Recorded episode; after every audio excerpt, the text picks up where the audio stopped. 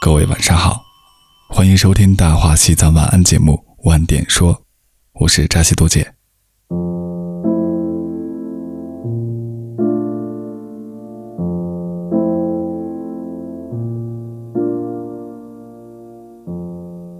记得二零一八年的金秋，我们录制了一期天葬台鬼事，相信那期节目给大家留下过深刻的印象。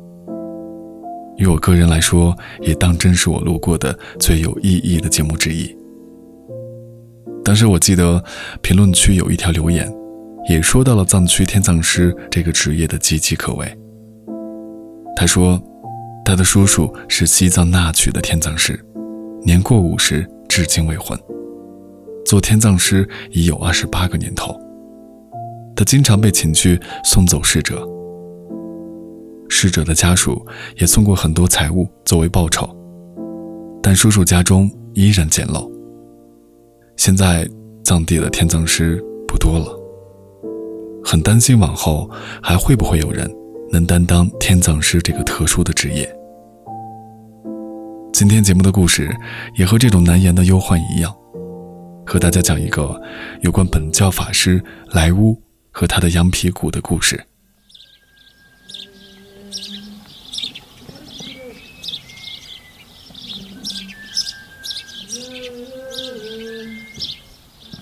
老人家洛所在的村子在一个落后的山沟里。尽管是在山里，但自从进入二十一世纪以后，外面世界的点点滴滴时时刻刻影响了这个美丽而又纯净的藏族小山村。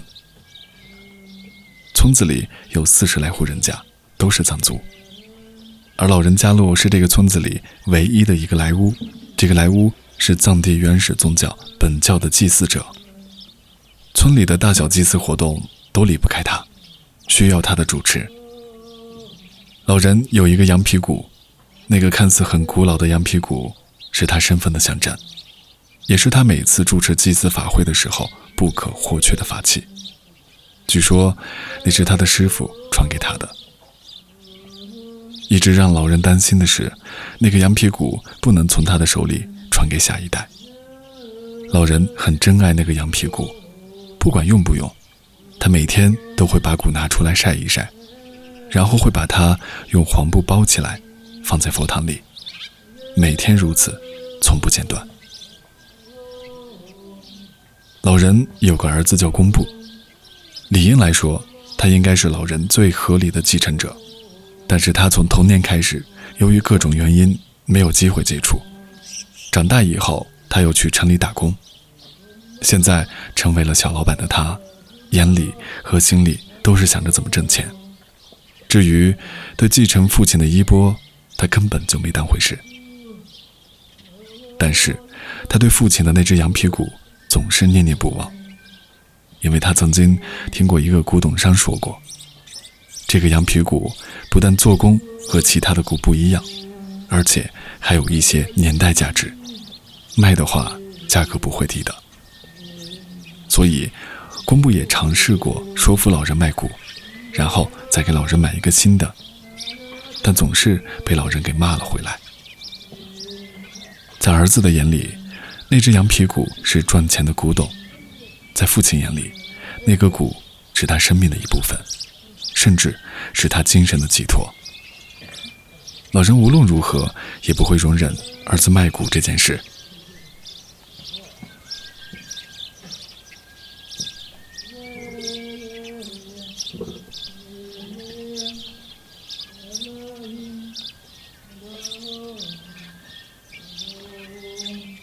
老人的孙子索南是老人衣钵传承的唯一希望。虽然不是一定要在家族里世袭这个身份，老人完全可以在村子里找一个有根基的传承者。但村子里的年轻人差不多都和儿子公不一样，被金钱和利益冲昏了头脑。甚至有的人还提出要简化祭祀及法事的内容。但他们并不知道，如果真的那样的话。会断送传统文化的全部。正所谓，希望越大，失望也越大。索南渐渐长大，除了一个多月的寒暑假，其他的时间都在外地念书。他与老人接触的时间并不多，也没有机会跟着老人系统的学习各项复杂仪式和那些难记的口传经文。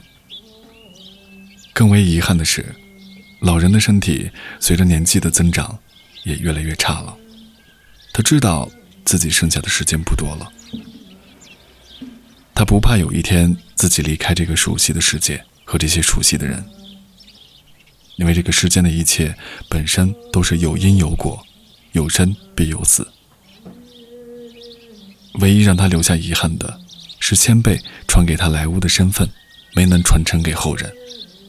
表明这个特别的身份，很有可能将要被他带到另外一个世界。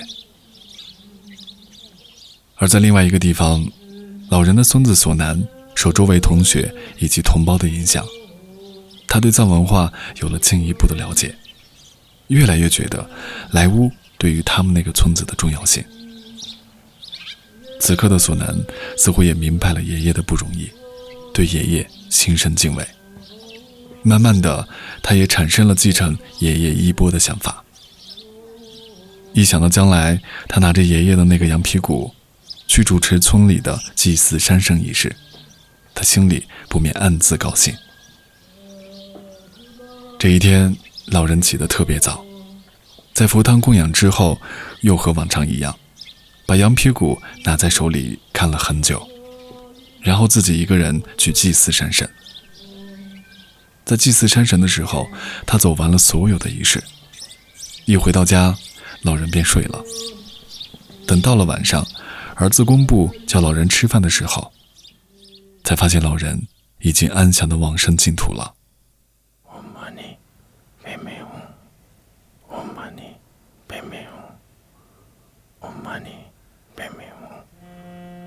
当这个不幸的消息传到索南耳朵里的时候，他特别后悔。后悔没有早点传承爷爷的衣钵。现在在外地的他，后悔莫及。那个时候，他能做的也只是在放假的时候回家，然后把爷爷留下来的羊皮鼓接到手里。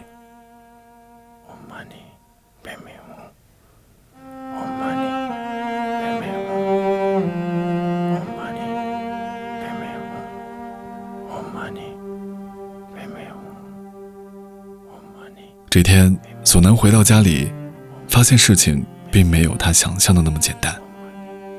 他发现，象征莱乌身份的羊皮鼓被父亲给卖掉了。这时的左南感到无比的伤心。他心想：我不但没有继承爷爷的本事，连羊皮鼓都没能守住。这时，索南下定决心，无论如何也要从别处学习莱乌的所有仪式。并且要赎回爷爷的那只珍贵的羊皮鼓，因为在索南的眼里，那不仅是莱乌身份的象征，更是爷爷灵魂的寄托。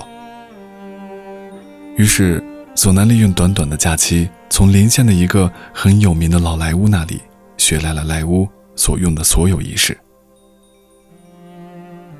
话说，索南的阿巴公布，自从父亲去世，他把羊皮鼓卖掉之后。心里有了一些遗憾，遗憾的是，没有莱乌主持的各种活动是那么的无聊单调。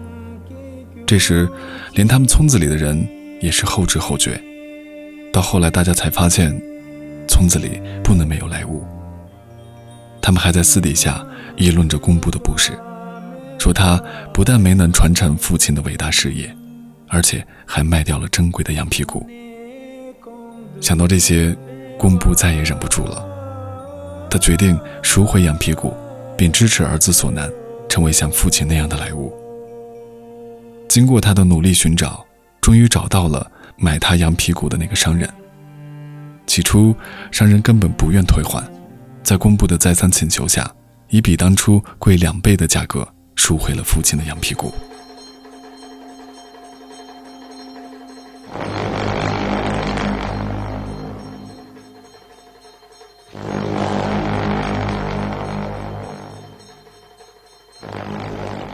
藏历马年是藏区一个著名山神的本命年，这一年的某一天，也是索南第一次正式以莱乌的身份主持祭祀山神仪式，也是第一次使用那个被爷爷和很多先辈莱巫都使用过的羊皮鼓。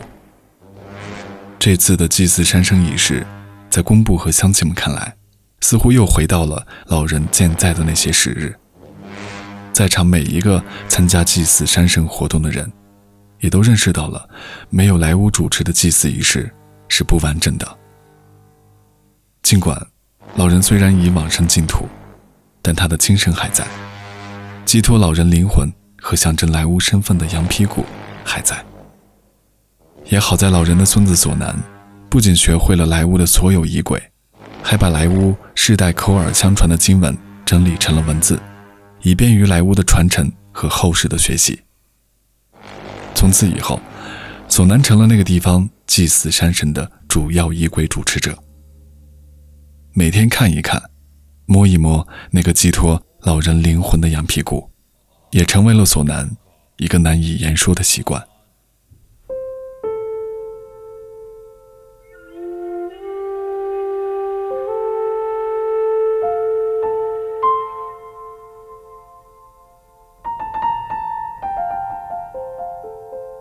以上就是老人加洛和他的羊皮鼓的故事。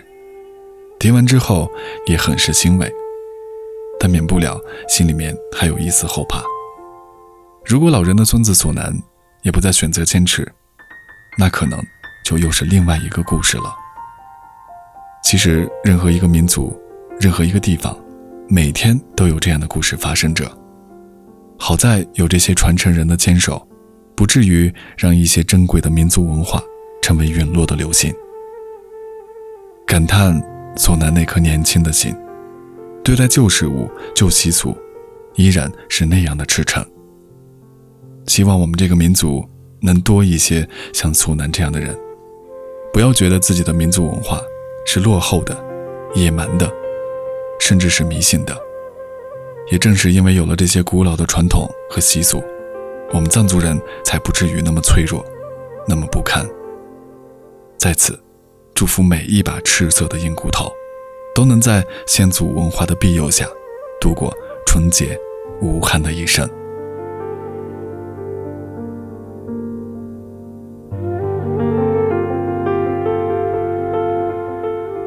让西藏住进你的耳朵，这里是大话西藏晚安节目，晚点说。如果你想第一时间收听我们的节目，欢迎搜索关注我们的微信公众号“十二罗生门”，也可以在新浪微博搜索“吐蕃顽童”找到我。我是扎西多杰，祝各位延安，妮记。